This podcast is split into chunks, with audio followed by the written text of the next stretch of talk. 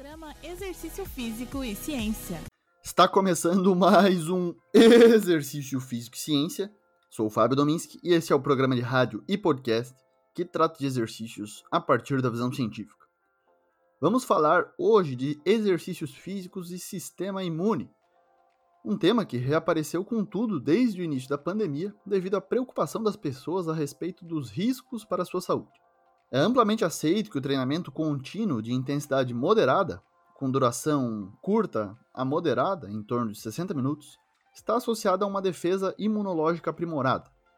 Por outro lado, exercícios aeróbios intensos ou de alto volume podem fornecer mudanças transitórias negativas na contagem e função das células imunológicas, durando entre 3 a 72 horas e isso pode levar à imunossupressão e aumento do risco de doenças infecciosas.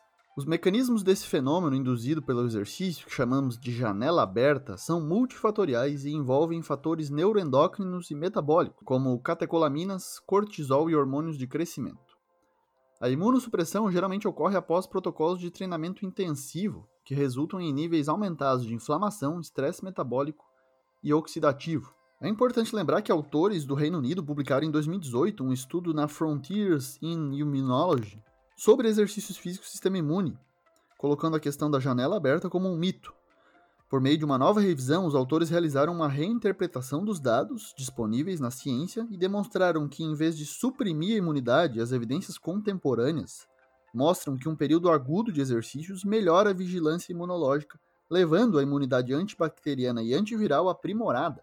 Então, uma única sessão de exercício causa uma mobilização massiva e quase instantânea de células imunológicas para a corrente sanguínea, e um exemplo é a contagem total de leucócitos, que são os glóbulos brancos que podem aumentar de duas a três vezes com poucos minutos de exercício.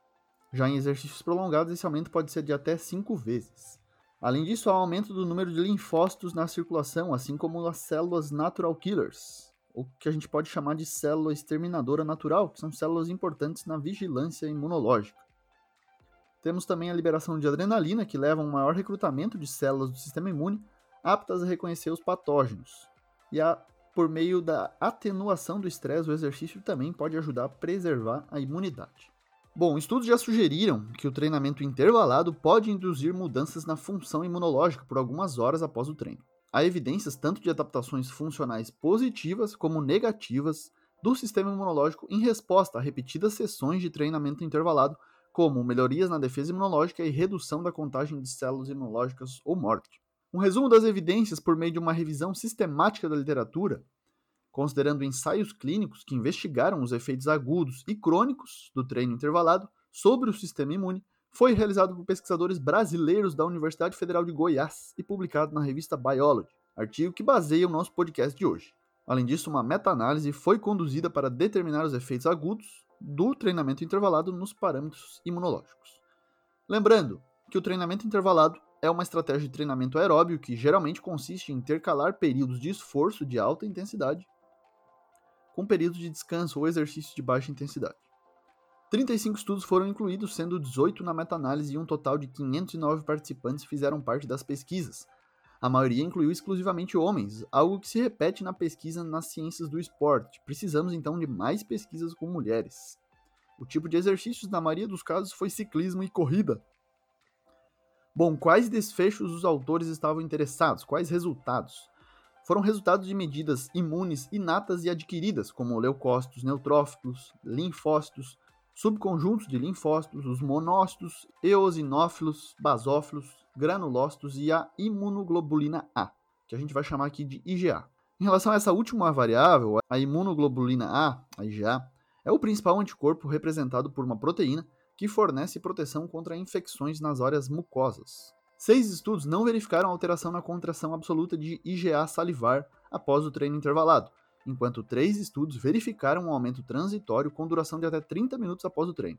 Em relação à taxa secretora de IgA, Quatro estudos não verificaram nenhuma mudança e dois estudos verificaram diminuição após o exercício. Considerando o tipo de treinamento intervalado, a diminuição aguda na taxa de secreção de IgA foi observada apenas após o CIT, que é um tipo de treinamento intervalado, enquanto nenhuma intervenção do tipo HIT reduziu esse parâmetro. Em relação à contagem de leucócitos, representada pelo número de leucócitos em um volume de sangue, 10 estudos verificaram aumentos transitórios na contagem total de leucócitos com duração de até 6 horas após o CIT ou HIT, que são formas de treinamento intervalado. Contagens anormais altas ou baixas podem sugerir a presença de doenças, nesse caso os leucócitos, que são produzidos na medula óssea, protegem o corpo contra infecções e participam de reações imunológicas. Sete estudos relataram aumentos na contagem de neutrófilos após o CIT ou HIT, que são um tipo de glóbulo branco que atua como a principal defesa do corpo contra infecções bacterianas agudas e certas infecções causadas por fungo.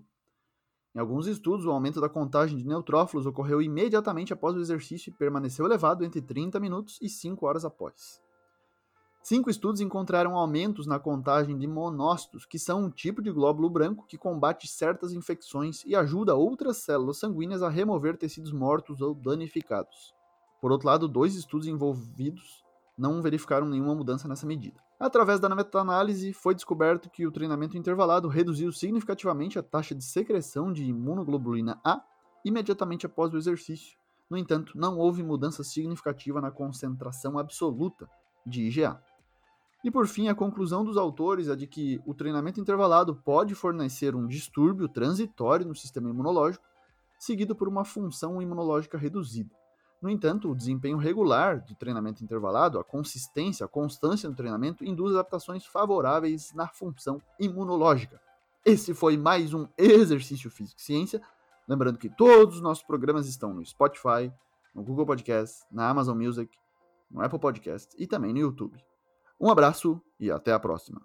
Você ouviu Exercício Físico e Ciência com o professor Fábio Dominski na Rádio Desk FM 91.9.